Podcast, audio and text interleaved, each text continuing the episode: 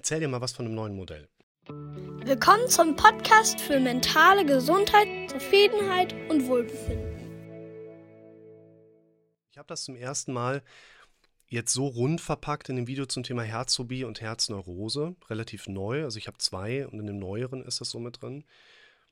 Und in dem Modell oder in diesem Video gehe ich nochmal hin und beschreibe die Kernaufgaben unseres Gehirns.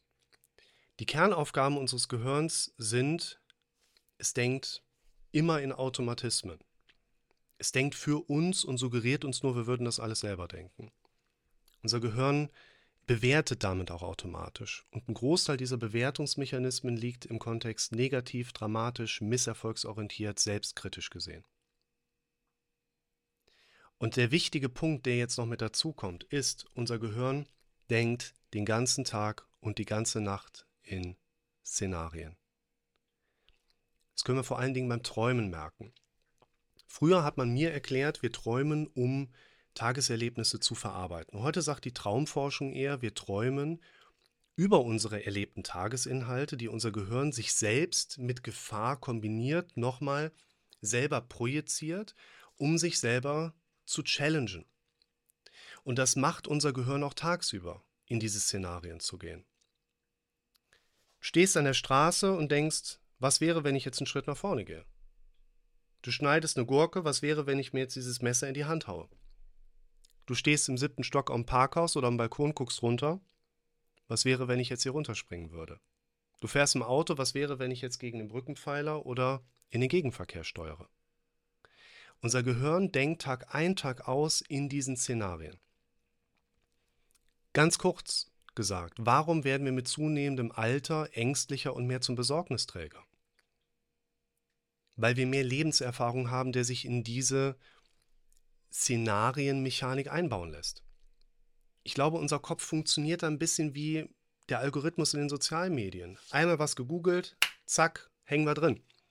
Warum lassen sich Menschen nicht impfen? Das ist der Knaller. Ich, das ist der absolute Knaller. Ich habe bei Google eingegeben, warum lassen sich, um das mal so beispielhaft durchzugehen. Und dann kommen die Google-Suchvorschläge mit rein. Warum lassen sich Menschen nicht impfen? Warum lassen sich Ärzte nicht impfen? Warum lassen sich Pflegekräfte nicht impfen? Warum lassen sich Mennoniten nicht impfen? Warum lassen sich Russen nicht impfen? Mein absoluter Favorit. Warum lassen sich Eier schlecht pellen? Unser Kopf funktioniert wie ein Algorithmus. Du hast ein emotional relevantes Erlebnis, dein Gehirn geht hin, uh -huh, wird nochmal in gefährlich verarbeitet. Und wir kriegen dieses Szenario mit, was automatisch wiederum von unserem Gehirn negativ dramatisch bewertet wird. Boah, Schitte, hast du jetzt auch noch eine Psychose obendrauf was ist, wenn du das wirklich machst? Was stimmt denn mit dir nicht? Und dann sind wir wieder in diesem Selbstkritik-Thema mit drin. Und wenn wir jetzt aus diesem Algorithmus raus wollen, müssen wir halt neue Suchanfragen stellen. Gibt es Einhörner wirklich? Ja, selbstverständlich, sagt Google. Die sind grau, leben in Afrika und wir nennen sie Nashörner, so nach dem Motto. Und das ist das, was du gerade beschrieben hast. Diese Befürchtung, ich stehe oben auf dem Parkhaus, was wäre denn, wenn ich jetzt hier runterspringen würde? Und diese Szenarien, ganz wichtiger Punkt. Den Menschen da draußen wird ja indirekt suggeriert, sie hätten Ängste, weil sie an einer Angststörung erkrankt sind. Das ist gemeinhin nicht der Fall. Wir erkranken nicht an einer Angststörung, weshalb wir dann Ängste bekommen.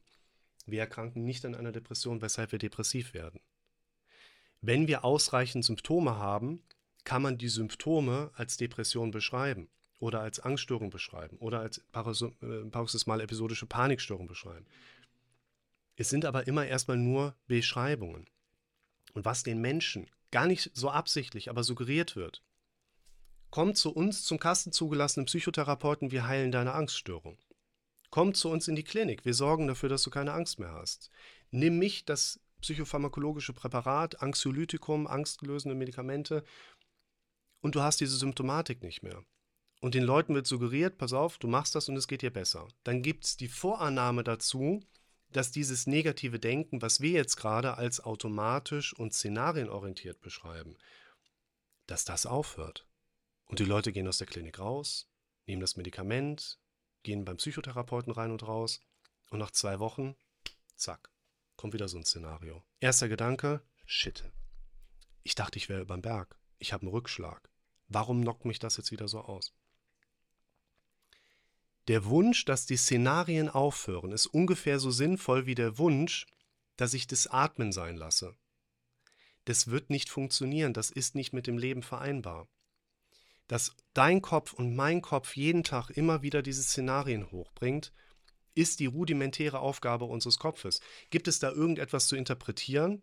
Ich würde sagen nein, weil der Mechanismus lautet, meine Erlebnisse werden durch meinen Kopf als Szenario mit Gefahr nochmal wieder durchgespielt, damit mein Kopf sich selber challengen kann. Warum macht er das? War evolutionsbiologisch sinnvoll, hat uns beim Überleben geholfen.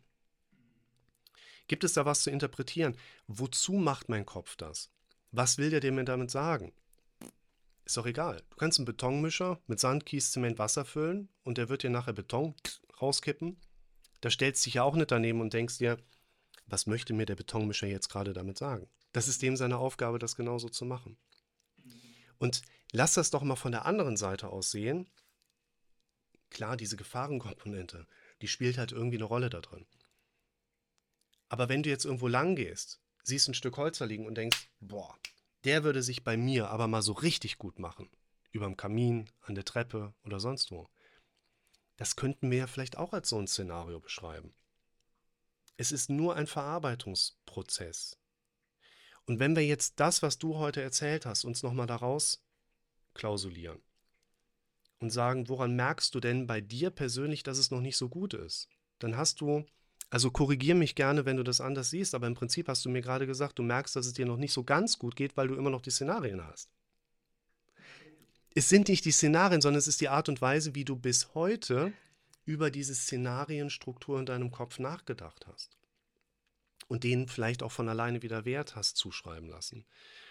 Und was wir machen dürfen ist, wenn du jetzt zum Beispiel in dieses Journaling gehst, dann merkst du ja für dich, eigentlich ist es besser, als dir dein Gehirn so als unterschwelliges Signal immer so suggeriert. Eigentlich geht es dir deutlich besser. Warum kommt das denn hier oben nicht an? Ja, weil es noch nicht oft genug in deinem Alltag auf einer quantitativen Ebene präsent ist, sodass es sich auch konsequenter, das ist ja jetzt so ein sich selbst fütternder Prozess. Je mehr negativ, desto eher hast du noch negativeres in den Szenarien mit drin.